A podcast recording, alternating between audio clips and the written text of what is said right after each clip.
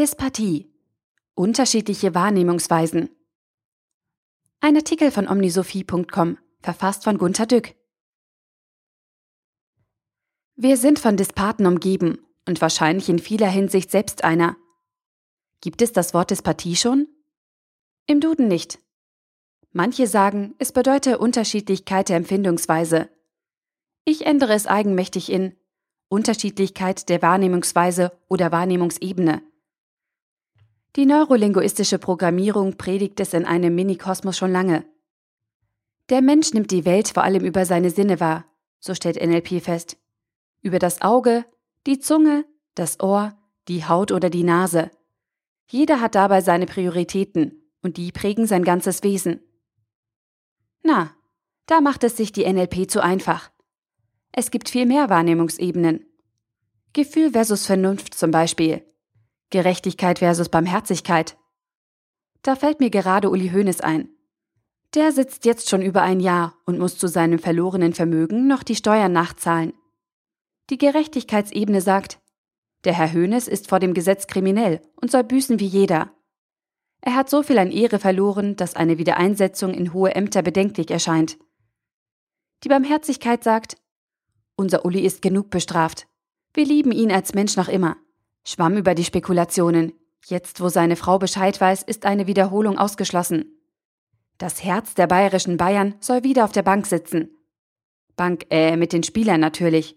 Spieler, äh, mit den Fußballern natürlich. Die Kontroverse um Hönes ist eine der Wahrnehmungsebenen Gerechtigkeit versus Barmherzigkeit. Vielleicht zwischen Kaiser und Gott. Damit ist sie als Kontroverse völlig sinnlos. Es gibt in jeder Frage diese beiden Seiten der Medaille. Das ist so. Aber in jedem Einzelbeispiel exerzieren die Leute, die jeweils nur eine Wahrnehmung kennen, das Anschmutzen der anderen Seite. Noch ein Beispiel. Ex-Bundespräsident Wulff hat vor dem Gesetz Gerechtigkeit eine weiße Weste. Auf der Gefühlsebene hat er uns enttäuscht. Er musste gehen, weil er die andere Seite selbst nicht zu kennen scheint, die Ebene unseres Herzens, Viele von uns nehmen alles nur durch eine Spezialbrille mit Filtern wahr. Berlusconi? Verjagt ihn. Berlusconi? Starker Macho, ein echtes Vorbild. Die verschiedenen Teilblinden mit ihren Brillenfiltern diskutieren also an jedem beliebigen Einzelfall immer dasselbe. Deine Brille, meine Brille. Ich sehe, was du nicht siehst. Du bist deshalb nicht mein Freund. Zwischen Sicherheit und Innovation ist ein tiefer Wahrnehmungsgraben, also zwischen den mehr zwanghaften und hysterischen Menschen. Ein weiterer ist zwischen Ich und Wir, zwischen Staatsmacht und Laissez-faire, zwischen Zentralisierung und Freiheit vor Ort, zwischen Hierarchiemanagement und Netzwerkagilität. Diese Gräben zwischen den polaren Gegensätzen spalten die Menschen jedes Mal. Dispathie in jedem Einzelfall. Könnten wir vor der gegenseitigen Anschreierei bitte erst einmal die Gräben explizit benennen, um die es geht? Und dann sehen, dass es eigentlich wieder nur um die Gräben geht, nicht um die Einzelfallbetrachtung an sich?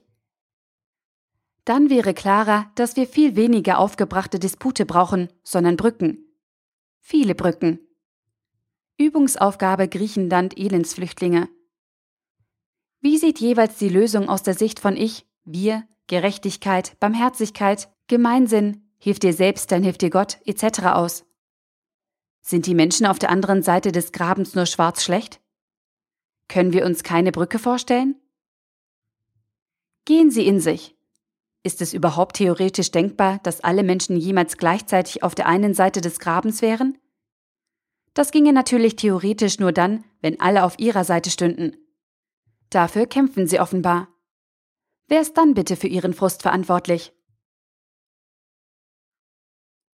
Der Artikel wurde gesprochen von Priya, Vorleserin bei Narando.